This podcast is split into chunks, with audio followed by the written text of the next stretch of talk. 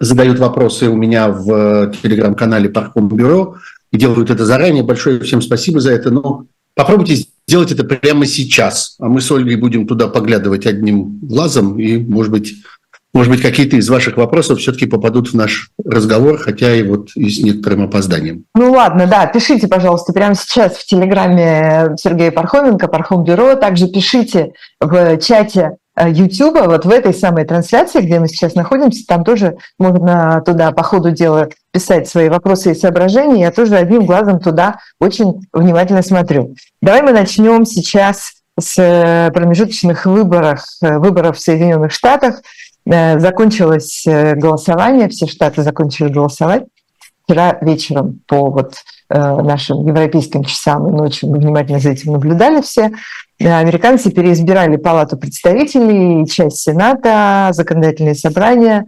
В некоторых случаях голосовали за губернаторов в некоторых штатах. И, в общем, надо сказать, что результаты выглядят, ну, так, не то чтобы предсказать. Ну, ничего такого, ничего такого, что позволяло бы говорить о том, что наступил какой-то новый этап в политической истории Соединенных Штатов, что ситуация радикально изменилась, перевернулась, накатила какая-то красная волна на американский конгресс или синяя волна на американский конгресс.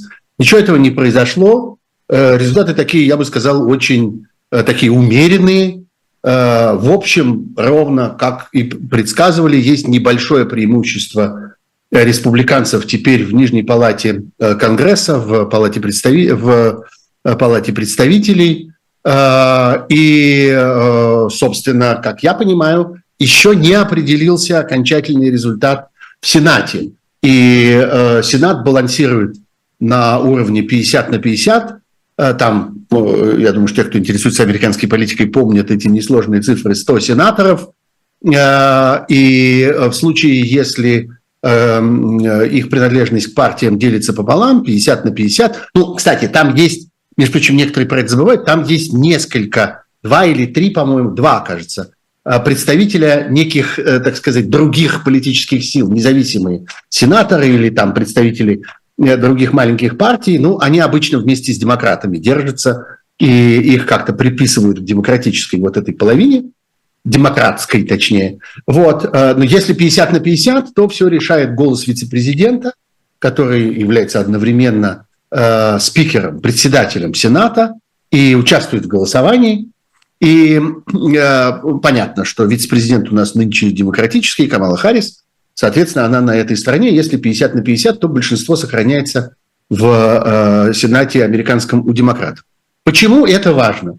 Ну, слушайте, для нас с вами, давайте в этом честно друг другу признаемся, для нас с вами это важно в одном единственном смысле и по одному единственному поводу сегодня.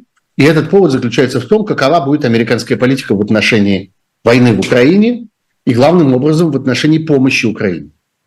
Соединенные Штаты с большим отрывом лидируют во всем, что касается помощи Украине и деньгами, и поставками, и оружием, и советниками, и разведданными, и всем на свете. И это очень хорошо, а, потому что это, несомненно, является важным фактором в успехе э, украинской армии в отражении этой агрессии со стороны России. Речь идет о несправедливой, преступной агрессии. Такова вот моя позиция, можете, что называется, ее записать.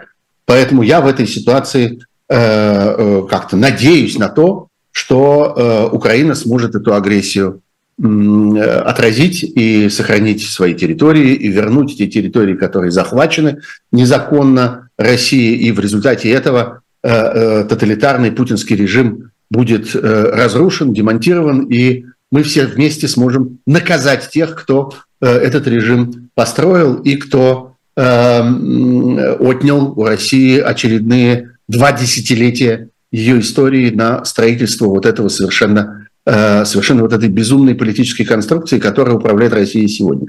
Так вот, э, не могу сказать, что все зависит от Соединенных Штатов, но кое-что точно зависит. И нам, конечно, с вами понимать, важно понимать, что будет происходить в американской политике в отношении помощи Украине. Э, здесь, так сказать, мнения расходились до выборов, но в целом большинство, как я понимаю, людей, которые хорошо понимают в, американской политике, говорили, что большого влияния на содержание помощи Соединенных Штатов и на объем помощи Соединенных Штатов Украине, эти выборы ни при каких обстоятельствах иметь не будут. Более того, непонятно почему, совершенно отчетливо российская вот, собственно, руководство вот этим самым тоталитарным российским кремлевским режимом оно почему-то очень хотело победы республиканцев. Почему-то кто-то им объяснил, что в этой ситуации им будет сильно лучше. На самом деле не похоже, потому что среди э, республиканских политиков в Америке есть гораздо даже больше, чем среди политиков-демократов, сторонников такой более радикальной, более массированной помощи э, Украине. И э, э разница, собственно, состоит в том, что республиканцы, являясь противниками действующего президента, Э, настаивают на э, более э, сложных и, как им кажется, надежных контрольных процедурах. Они хотят видеть, как расходуются эти деньги, которые американский конгресс ассигнует на эту помощь. Они хотят это контролировать, они хотят больше отчетности, они хотят больше подробностей в описании планов и так далее. Э, демократы в этой ситуации гораздо больше склонны доверять Белому дому, администрации президента, президенту Байдену. Это их президент. Они говорят, ну окей, ну, собственно, вот мы президенту поручаем, он разберется. В этом, кстати, основа была закона о ленд-лизе, который по существу является законом о том, что президент может более или менее сам по своему собственному усмотрению распоряжаться существенной частью этой э, военной и финансовой помощи. Республиканцы хотят отчетности. Ну окей, лично я, например, не вижу ничего плохого в этой отчетности. Это э, их какие-то там бюрократические сложности, пусть они э, этим занимаются, пусть они составляют э, все эти сметы, бюджеты и реестры. Как-то мне э, совершенно, что называется, не жалко. Если им так спокойнее, пусть будет. Важен результат. А результат, по всей видимости, вот такой. Да, и что касается, собственно, результата выборов. Значит, некоторое большинство... Извини, и еще можно я добавлю просто к этим рассуждениям? Да, Важное обстоятельство я не знаю, почему э, оно вот так вот э, незначительно учитывается в этих э, всех российских радостях, потому что не будем забывать, что республиканцы традиционно имеют большие связи с военными, с ВПК американским и со всем, что связано с войной и военным производством и промышленностью. А это люди, которые совершенно не в восторге от того, что происходит и совершенно не в восторге от брецания вот этим всем э, ядерным оружием и да. от всей э, военной важной составляющей этого конфликта.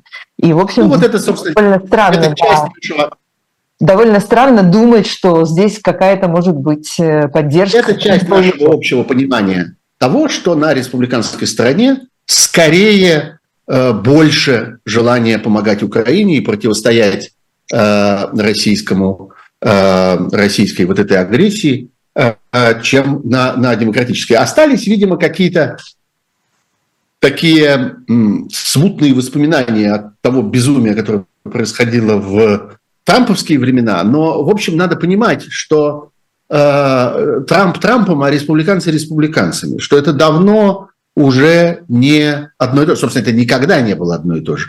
Но в последнее время это особенно не одно и то же. И республиканская партия вовсе не вся э, и вовсе не э, целиком э, связывает свое будущее с Трампом. Этого тут точно. Тут, что называется, можно не сомневаться. И, и холодная вот война, и холодная война не только в голове у Путина, да, будем помнить. Да-да, в голове у Путина и людей, которые в эту Не только, не только у них. Разнообразный, да. разнообразный политический мусор, да, вот главным образом у них в голове, у людей, которые там собирались пить шампанское и с флагами ездить вокруг Садового кольца празднуя выборы Трампа. Ну, я думаю, что они как-то много наездили, много напраздновали за это время, и шампанского много утекло. Э, вот. Но, в общем, объективно говоря, объективно говоря, понятно, что Соединенные Штаты останутся очень важным элементом этой войны и противостояния путинской агрессии. В данном случае это совершенно правильно. Э, что касается, собственно, результата выборов. Значит, вот э, балансирует буквально на, до сих пор. Я, пока тут мы с тобой разговариваем, я одним глазом поглядываю на э, сайт, где идет э, буквально такой в режиме реального времени э, отчетность о продолжающемся подсчете голосов. Ну, в общем, я думаю, что нам надо будет подождать пару дней, еще до тех пор, пока, пока станут понятны окончательные результаты в последних штатах, до тех пор, пока там, где предполагается второй тур, произойдет этот второй тур. Э, есть такие штаты в, в Америке. Я не хочу сейчас погружаться во все эти подробности, как-то, что называется, не до этого. Но, э, в общем, скорее всего, ну, мой прогноз заключается в том, что демократы сохранят за собой контроль в Сенате, что большой успех, надо сказать, совсем не все э, им это прогнозировали, и будут иметь очень небольшое, существенно меньшее, чем, чем казалось, чем предполагалось многими, э, э, очень небольшое преимущество республиканцы будут иметь в Палате представителей. Сменится, соответственно, лидер Палаты представителей. Это не будет больше Нэнси Пелоси, запомнившаяся нам своими удивительными перелетами по миру, визитами на Тайвань там, и так далее, и так далее. Вот. Ну, несомненно, будет какой-нибудь другой достойный человек, как-то за э, приключениями которого мы будем наблюдать. Вот что mm. стоит сказать про Америку. Да, ну давай мы вернемся в Россию, потому что тут много э, происходит э, разных событий именно внутри. И да. несмотря на то, что Э, сегодня у нас не пятница, и, в общем, уже несколько дней как не пятница, а пятница еще только через несколько дней. Но у нас есть сразу сейчас несколько фигурантов и несколько кейсов, которые, в общем, российская так называемая Фемида открывает, не дожидаясь... Да, я констатировал бы некоторый новый этап в истории репрессий, Э, которые российское государство э, пытается, э, так сказать, в которые оно пытается погрузить российское общество, направляя вот эту всю свою репрессивную машину, прежде всего на журналистов, на гражданских активистов, на тех, кто продолжает пытаться заниматься какой-то политической деятельностью в России.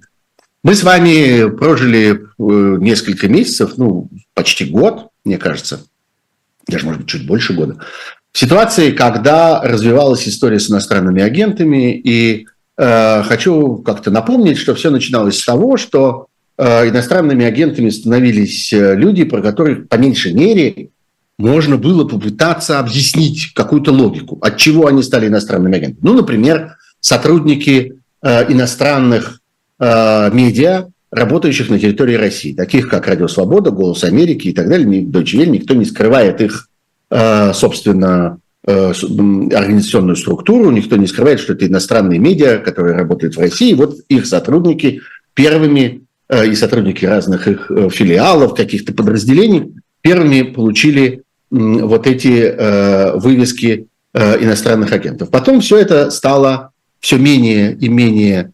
подчиняться какой-то логике, все меньше и меньше стало какого-то каких-то ясных поводов для этого в какой-то момент выяснилось, что единственный способ понять, зачем очередного человека э, назвали иностранным агентом и подвергли всей той дискриминации, с которой теперь связано, э, связан этот статус. Напомню, что все начиналось с того, что э, э, государство говорило, что ну, иностранный агент – это ничего страшного, просто достаточно время от времени сообщать о том, что вы получаете там такое-то финансирование и как-то продолжайте, как ни в чем не бывало, свою деятельность. С тех пор российское законодательство навьючило на статус иностранного агента колоссальное количество разнообразных дискриминаций. Люди, которые становятся иностранными агентами, они теряют работу, они теряют возможность Э, занимать разного рода государственные, в том числе и достаточно мелкие локальные посты, сотрудничать со всякими государственными структурами. Они теряют возможность довольно часто вести научную и преподавательскую деятельность, потому что они не могут быть связаны ни с какими государственными структурами области образования, там, за музеями, библиотеками, университетами, школами и так далее, и так далее. Э, они э, вынуждены изготавливать абсурдную, громадную, бессмысленную отчетность, Э, они не могут избираться и быть избранными, они не могут э, участвовать в наблюдении за выборами, они много чего не могут. Сегодня это реальное поражение граждан в правах. Так вот, единственный способ понять, что к вам привязались теперь, это уже много месяцев такое происходит, единственный способ это понять, это подать в суд. И э, там в суде дождаться, пока, э, так сказать, сторона обвинения, то есть вы как бы оспариваете свой Э, иноагентский статус и дожидаетесь, пока другая сторона, то есть представители Министерства инвестиций, принесут в суд документ, на котором, о чудо, в котором, наконец, будет написано, а что, собственно, за претензии к вам? За что, собственно, с вами это произошло? Обычно это какой-то абсурд, это какие-то выдумки, это какие-то несуществовавшие э, финансовые транзакции, какие-то странные обвинения типа того, что радиостанция «Эхо Москвы» является иностранным средством массовой информации или еще какая-нибудь чушь. Да, а обычно это помогает, обычно это не очень помогает. Да-да. А суть другая. А суть заключается в том, что совершенно очевидно, что у э, вот этих репрессивных органов государства, сердце которых находится, несомненно, в Кремле, в администрации президента, который непосредственно в ручном режиме занимается созданием вот этих репрессивных списков, появляются, так сказать, знаете, как на фестивале, лонг-лист, потом шорт-лист э, людей, которых вот нужно назначить иностранными агентами. Так это было на протяжении нескольких месяцев. Сегодня мы можем с вами э, обратить внимание э, на то, что начинается следующий этап. Теперь появляются списки уже другие. Не тех, кто будет назначен иностранным агентом, а тех, против кого будет открыто уголовное дело, тех, кто будет объявлен в розыск, тех, кто будет заочно арестован, или, соответственно, тех, кто будет на самом деле арестован, если до этих людей каким-то образом удастся дотянуться. И в последнее время у нас с вами есть немало случаев, когда люди оказывались под арестом за э, какие-то э, действия, которые дали повод обвинять их в общем в тяжелых преступлениях против государства, а именно в э, оправдании терроризма, в пропаганде насилия, в оскорблении Э, российских э, вооруженных сил и так далее, и так далее. Вот, э, собственно, на глазах у нас развивается дело Ильи Яшина, человека, которого, имя которого всем известно, и лицо которого всем знакомо, и человека, который много лет присутствует в российской политике, и который мужественно принял это решение остаться в России, так же, как и Владимир Карамурза, например, хотя было совершенно понятно, что дело идет к их аресту, к какому-то тяжелому обвинению – и к, по всей видимости, многолетнему тюремному сроку. Ну, э, возвращаясь к тому, зачем и почему это делается, э, я много раз говорил про это, но сейчас коротко скажу, что, э, собственно, такова сегодня такая основная идея оппозиционной российской политической деятельности. Люди, которые говорят, я политик, я именно не активист, не журналист, не, так сказать, любитель, я профессионал, я профессиональный политик, я здесь, в России, занимаюсь политикой и стою на оппозиционных позициях, эти люди считают, что они не имеют права избегать э, этого этапа в своей политической судьбе, этапа, связанного с тюремным заключением и с э, прямыми репрессиями, а в каких-то ситуациях, ну вот на Навальном, например, мы это ясно видим, буквально с пытками. Это люди, которые говорят, я сделал этот выбор, я выбрал эту профессию, и я буду, э, я пройду через все, что эта профессия предполагает. Потому что по существу для политика, для человека, который заявляет вот такие свои намерения, иммиграция и э, э, как бы попытка, так сказать, обогнуть э, эту часть э, политической судьбы э, оказывается некоторым дискредитирующим фактором. Дальше начинаются споры относительно того, что а велика ли эта дискредитация, а велика ли польза, которую политик может принести, э, избежав этого ареста, избежав тюрьмы, находясь за границей, насколько в этой ситуации он оказывается менее эффективен, насколько э, его связь с избирателем, с его сторонниками здесь теряется, хорошо это или плохо. Но тем не менее это так. Политики говорят, если я политик, я должен, видимо, пройти через это тоже. И вот Илья Яшин проходит постепенно эти Э, так сказать, этапы и делает это в высшей степени достойно. И те, кто наблюдают за его судебными процессами, которые происходят регулярно, когда ему в очередной раз продлевают срок содержания под стражей, и те, кто видят его поведение там, его аргументы, его речи и так далее, видят, что э, он совершенно безупречно это делает. И я здесь э, хочу тем, кто до сих пор этого не сделал, настоятельно рекомендовать отыскать его выступление в суде, состоявшееся буквально вот на минувшей, в конце минувшей недели, когда в очередной раз суд продлевал ему э, арест в виде меры пресечения. Э, он сказал очень хорошую речь. Я, э, дело не только в том, что она представляет из себя замечательный образец политического ораторского искусства. Вообще это отдельно важная вещь, что российские оппозиционные политики обретают язык и обретают, так сказать, умение разговаривать, что, надо сказать, совсем не всегда было свойственно российским политикам. И, например, я всегда с большой завистью смотрел на то, как говорят французские политики, как говорят американские политики, как они это умеют, как их этому учат, какая высокая культура э, э, вот этого риторического искусства, э, как они умеют излагать свои мысли, как они точно попадают в э, мысли своей аудитории и так далее. Для российских политиков еще там с перестроечных времен это совершенно не было свойственно. И обычно все это довольно слабо, как-то вяло, тускло и не продумано. Так вот, э, Яшин сделался э, человеком, который умеет э, говорить политические вещи, делает это коротко, делает это очень как-то понятно. Он сказал замечательную совершенно речь в этом суде, небольшую совсем, но она очень точна по содержанию. И в ней есть важная новая политическая мысль, новая политическая констатация, в которой я совершенно с Яшиным согласен и которую я готов повторить вслед за ним.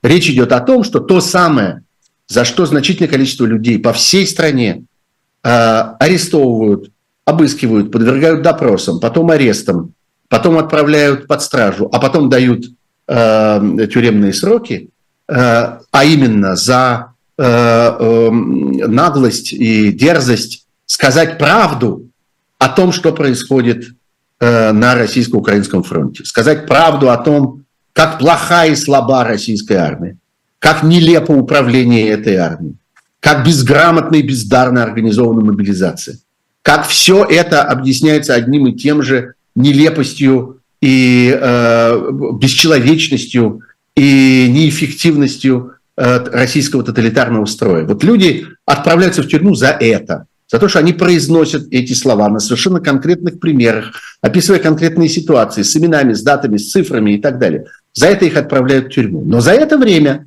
пока происходил этот процесс последовательных репрессий против таких людей, и Илья Яшин, один из них, несомненно, за это время это превратилось в общее место.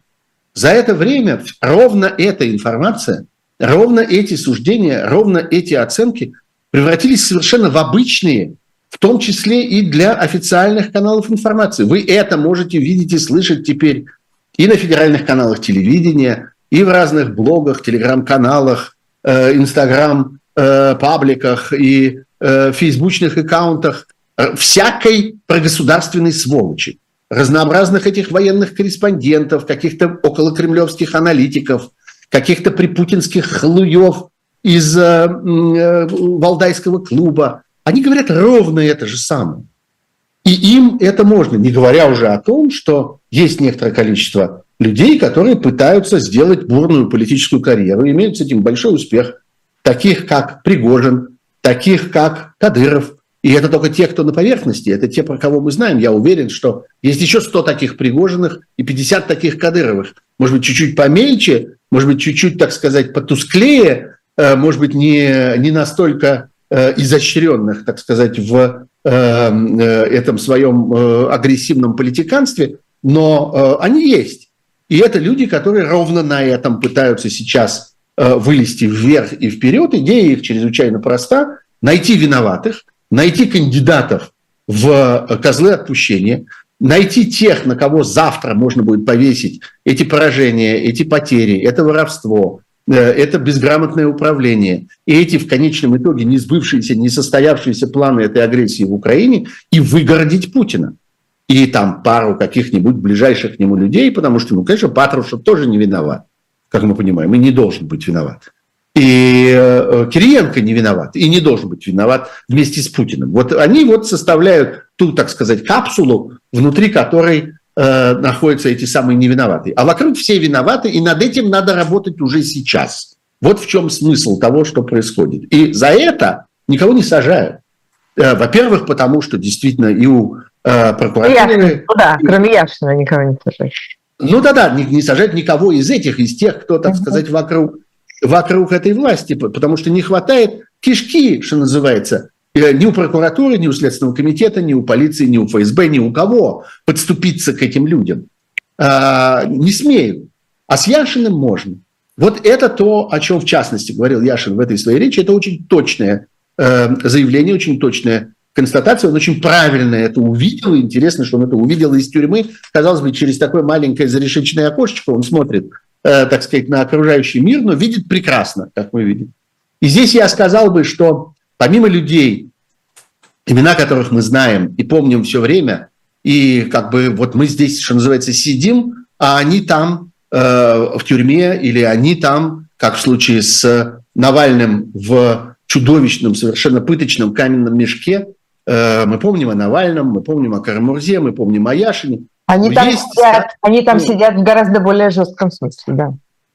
Конечно. И э, тем не менее, рядом с ними, вместе с ними есть еще значительное количество людей, от которых мы помним меньше, и которых вот в этих ужасных военных условиях, когда все глаза, так сказать, свернуты туда, на, в сторону э, фронта, и все уши повернуты на то, что связано каким-то образом с войной, мы пропускаем какие-то вещи имена. Мы пропускаем, например, Михаила Кригера. Это совершенно поразительная история. Это человек, который ну, для Москвы абсолютно символический. Это э, человек, который на протяжении десятилетий был э, очень ярким, э, таким, я бы сказал, такой рабочей лошадкой активистского демократического движения в Москве, который участвовал во всех пикетах, во всех долгоиграющих таких историях, требующих большого упорства, типа, скажем, мемориала на мосту Немцова. Человек, который бесконечно организовывал сборы денег в пользу политзаключенных, какие-то благотворительные концерты, какие-то выступления, какие-то акции. Человек, который тащил и тащил и тащил и тащил годами э, вот эту такую низовую, ежедневную, простую во многом э, организационную работу. Человек, к которому привыкли к его как бы существованию, что вот есть Миша Кригер, и Миша Кригер все это делает, Миша Кригер помнит, и напомнит нам, когда нужно будет написать про то и это, и поучаствовать в этом и в том, и пожертвовать денег еще на что-то, и прийти к такому-то суду и так далее, и так далее. И вот этот человек получает э, обвинение сейчас в поддержке экстремизма, и это человек, которому грозит громадный тюремный срок, и трудно себе представить, что должно случиться для того, чтобы он этого срока избежал. Потому что внутри этой военной машины это происходит почти незамеченным. Она, так сказать, перемалывает этих людей. Или еще один пример э, муниципальный депутат Кети Харейдзе, э, о которой я много раз говорил в своих программах, ведь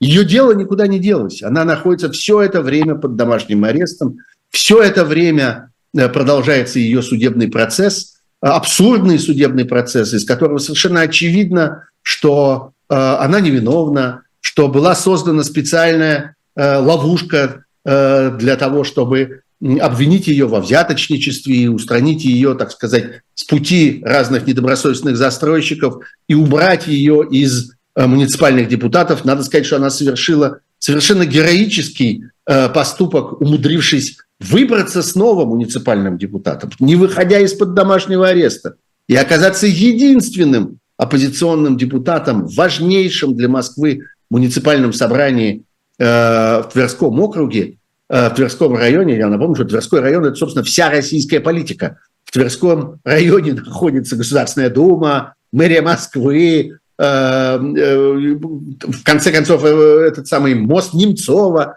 что только там не происходит. Это вообще сердце, как бы политическое сердце России. Вот она там единственный сегодня оппозиционный муниципальный депутат, и этот муниципальный совет, сплошь состоящий из «Единой России», лишил ее технической возможности в чем-либо участвовать, голосовать, что-либо обсуждать, воспользовавшись тем, что она находится под домашним арестом, ее просто выключили из этих собраний, не дают ей технической возможности в этом участвовать. И ей предстоит суд, этот суд в скором времени закончится, и очень велика вероятность, что она будет отправлена на много лет в тюремное заключение. Мы не помним про это, потому что война поглотила это все, засосала это все и как-то покрыла собою это все. И вот э, по всей стране мы можем найти э, таких людей. И я говорю это для того, чтобы э, все те, кто сохраняют вообще какую-то политическую активность, какое-то политическое э, внимание, смотрели за этим, продолжали следить за этими событиями, продолжали писать об этом, продолжали говорить об этом, ходить в суды тогда, когда это возможно и так далее. Ну и про Дмитрия поддерживать, да, поддерживать этих людей хотя бы морально. Вот, да, теперь пойдем дальше. А. следующий, так сказать, этап вот этой, вот этой истории, о которой я... Нет, хорошо, давай тогда... Нет, подожди, давай, давай по-другому сделаем. Давай, прежде чем пойти дальше, Давай сейчас прервемся буквально на, прервемся. Окей, на короткую давай, рекламу, давай. Э, чтобы наши зрители и слушатели не забыли ни в коем случае, что у нас есть тут хорошего на живом гвозде, и сейчас продолжим.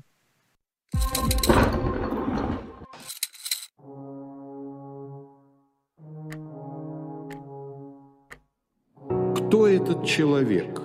Герой или преступник? Защитник или диктатор? Спаситель России или ее узурпатор? Вся жизнь Александра Колчака, его юность, его любовь, его гражданский долг на страницах графического романа «Спасти адмирала Колчака».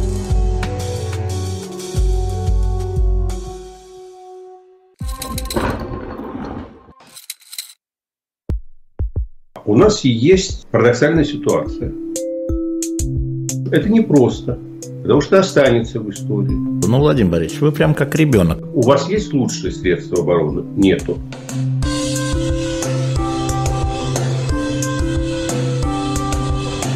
Мы же не живем в России просто так.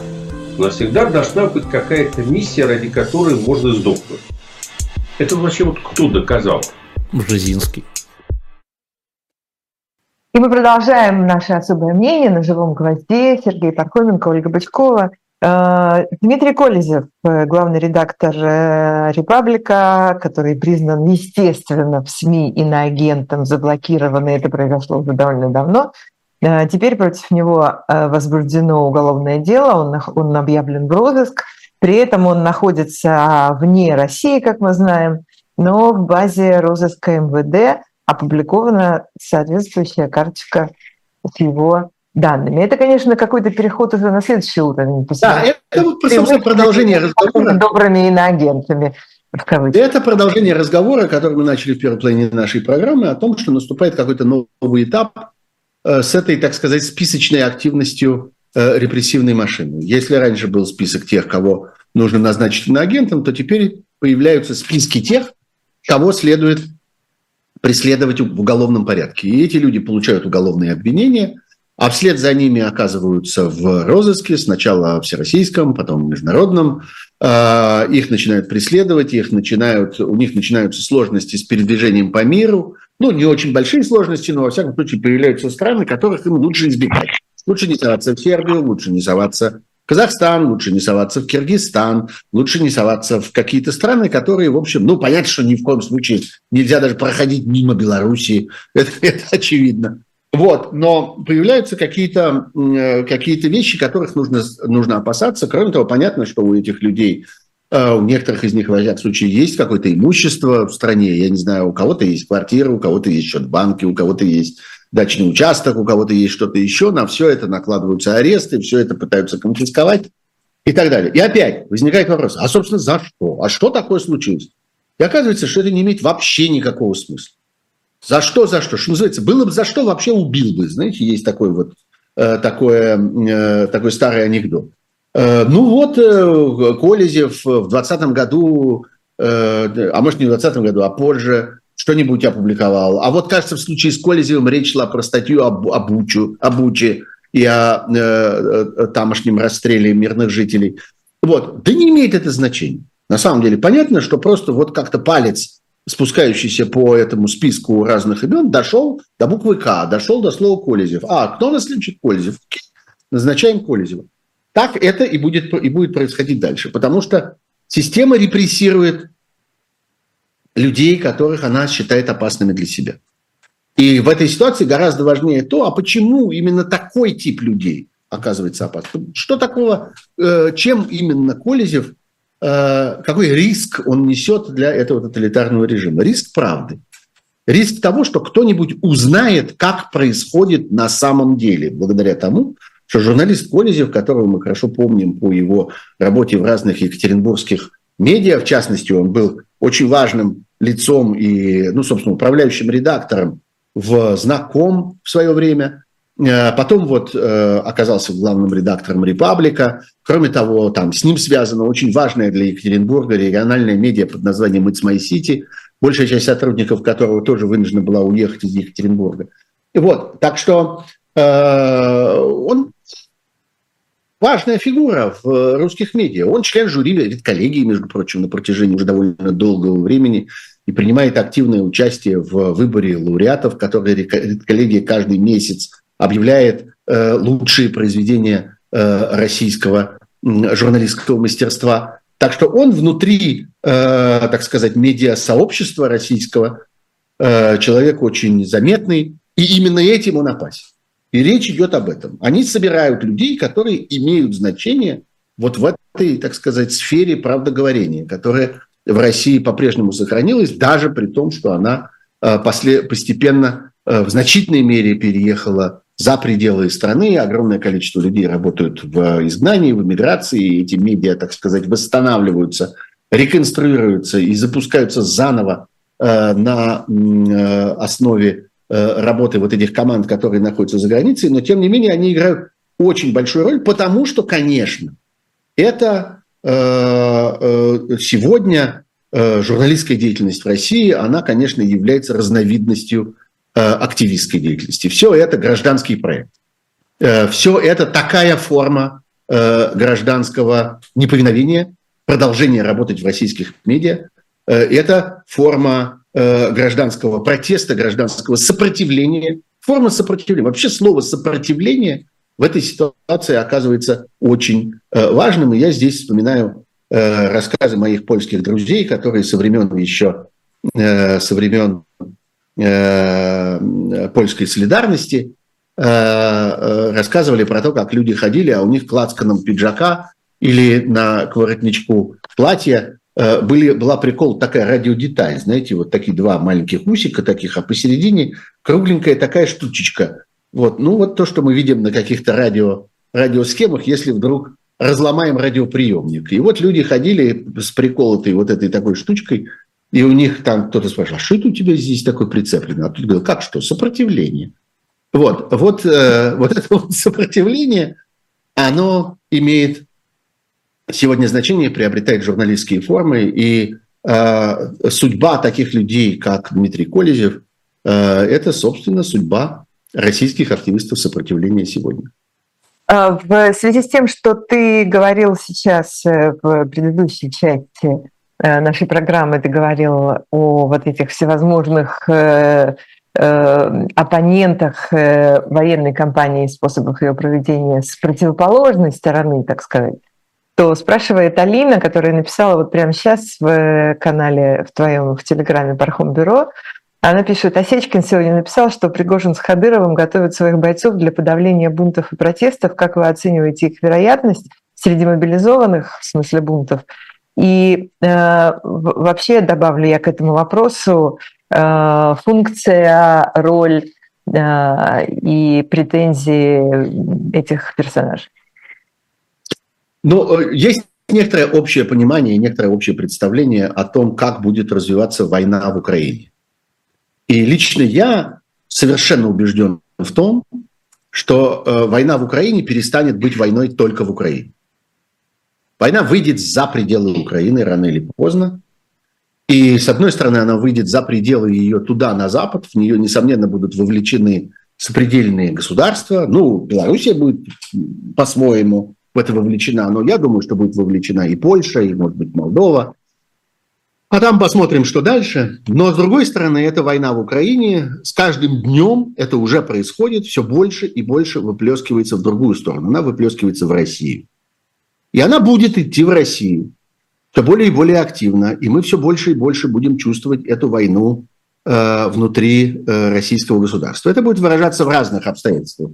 А, и в том, что прифронтовые э, э, регионы России, такие как Белогородская область или там Курская область, э, Воронежская, будут оказываться непосредственно втянутыми в боевые действия, будут чувствовать на себе разного рода обстрелы, а там, глядишь, и какая-нибудь военная техника туда заедет, начнут языков оттуда вытаскивать, начнут разрушать объекты инфраструктуры и так далее.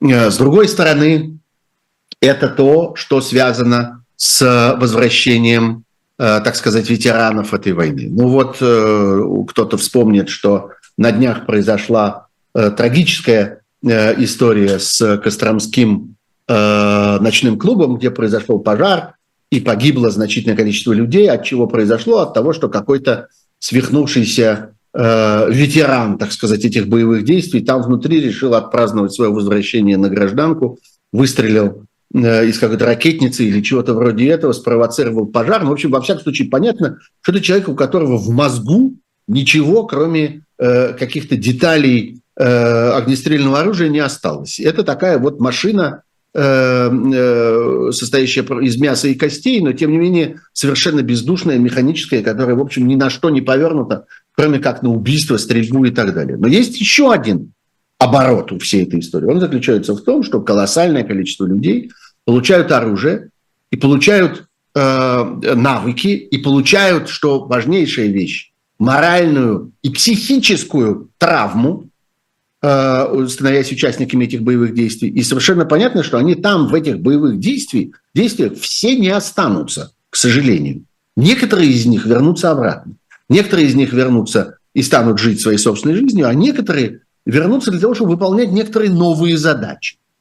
И эти задачи, в частности, вот такие. Совершенно согласен с теми, кто говорит, что громадное количество уголовников, громадное количество бандитов разного рода – бандитов, которые уже сидели в тюрьме, или бандитов, которые еще почему-то не сидели в тюрьме, но тем не менее остаются и бандитами по складу своего характера, по своей профессии, по своим жизненным идеалам, по своим жизненным навыкам, потому чем они вообще собираются заниматься в жизни, они бандиты. Эти люди получают оружие в руки, и это за этим оружием уследить будет невозможно, проконтролировать это невозможно. Эти люди собираются в банды, и этим бандам ставятся задачи.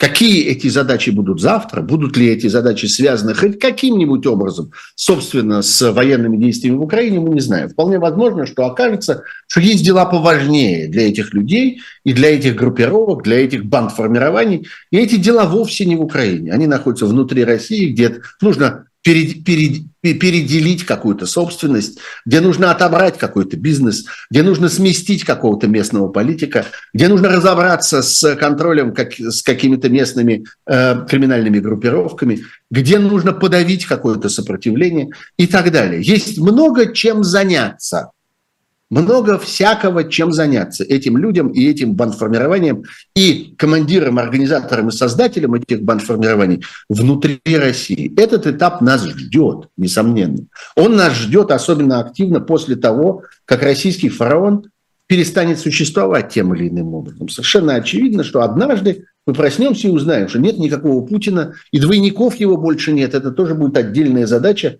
как-то избавиться от всех Путиных, какие существуют. Для меня лично совершенно очевидно, что он там такой не один, что их какой-то целый комплект имеется. Но вот когда с этим комплектом разберутся, начнется что? Навальный, что ли, придет к власти? Или Яшин? Или еще кто-нибудь? Нет. Начнется вакханалия, устроенная вот этими бандформированиями, которые в этот момент, собственно, и включатся в борьбу по полной, по полной программе. Так что эта вещь совершенно неизбежна.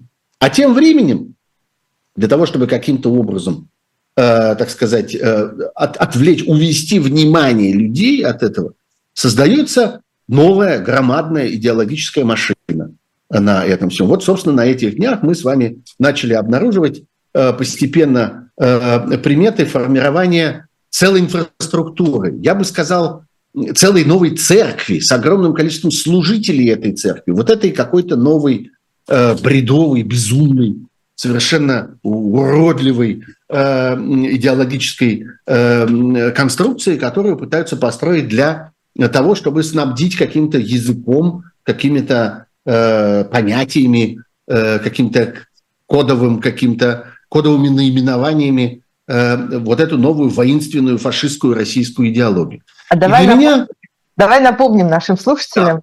и зрителям, что давай прежде всего, конечно, речь идет о версии, э, я по коммерсанту цитирую, тут просто излагается содержание, э, учебного курса для российских студентов, подготовленного в недрах администрации президента России, и уже к марту ее предлагают там как-то презентовать под названием «Основы и принципы российской государственности», которую будут преподавать студентам всех специальностей для расставления мировоззренческих акцентов. Это тот самый текст, о котором очень много писали в последние дни разные комментаторы и телеграм-каналы, где одновременно присутствуют такие глубоко научные термины, как пентабазис, и пирожок, и что-то там еще, и какой-то невероятный набор еще какой-то первосортной, э, глубоко э, глубокомысленные псевдонаучные пошлятины. Ну, просто прочитайте, дорогие друзья, не пожалуйста. Ну, вот, да, патриотизм, доверие к общественным институтам, согласие, и это можно бесконечно перемалывать и пережевывать эти, в общем, бессмысленные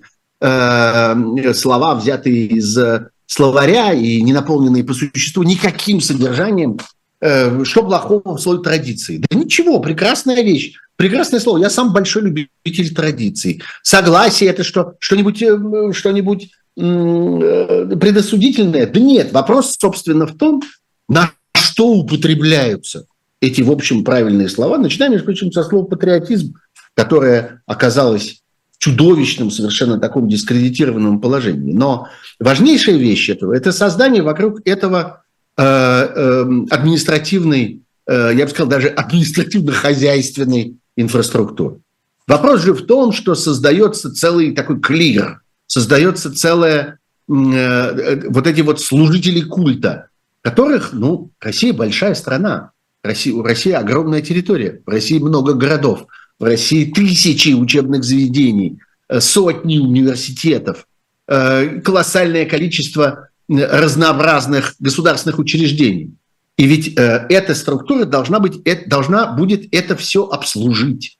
Возникнет громадное количество людей, которые будут этим кормиться, которые будут писать эти курсовые и дипломные работы, эти диссертации, и торговать этими диссертациями, и создавать кафедры во всех вузах, во всех медицинских училищах, и во всех педагогических училищах, и во всех ПТУ по всей стране.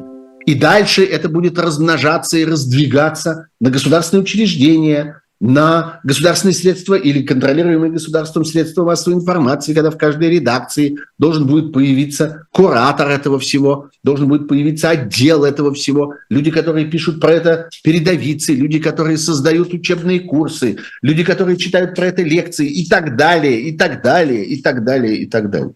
И это создает армию вот этих дармоедов, которые, собственно, живут тем, что они обслуживают э, этот культ. И я думаю, что Россия вступила сегодня, будучи вот этой вот тоталитарной фашистской страной, она вступила на тот путь, который прошли самые ужасные страны, которые многие десятилетия живут в этом обстоятельстве. Вот я вспоминаю Кубу, которая э, прожила много десятилетий, которая потеряла э, полвека своей жизни, замечательная, совершенно райская страна с потрясающей историей, с грандиозным потенциалом, сыгравшая в свое время колоссальную роль в истории Латинской Америки, вообще в истории продвижения европейских ценностей туда, в западное полушарие, вот эта страна оказалась в этом ужасном, униженном положении. И, среди прочего, опыт ее э, э, подразумевает не только существование безумного диктатора, способного многими часами произносить бессмысленные речи, а на самом деле Э, по содержанию, по как бы манере поведения Путин становится на Фиделя Кастро все больше и больше похож, как бы он ни был, э, не, не был далек от него, так сказать, внешне, э, даже и близко, ни этого роста, ни этой бороды, ни этой военной формы, ничего этого мы в нем не увидим. Но смысл того, что он несет, в значительной степени приближается к этому. А кроме того, если вы спросите у меня, как я вижу дальнейшее развитие этого всего, да я сказал бы, да посмотрите, как это было на Кубе, посмотрите на Комитет защиты революции. Вот я в свое время был совершенно потрясен тому, как это существует, как, как срослись вместе три вещи. Идеологическое э, обеспечение, э, спецслужба, которая наблюдает, ведет слежку за, за гражданами, и, э, извините, пожалуйста, э, коммунально-бытовой сектор.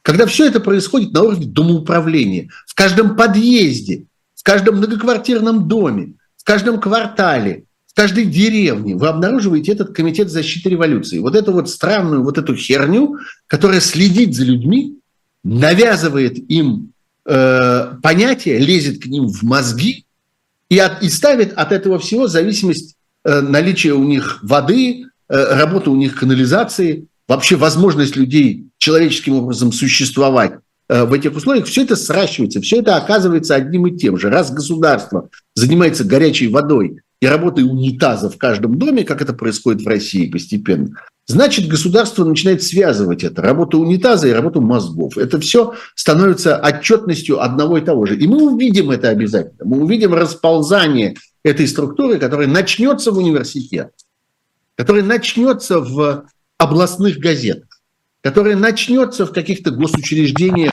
и в крупных государственных компаниях, а продолжится вот так, по месту жительства, в ЖЭКах.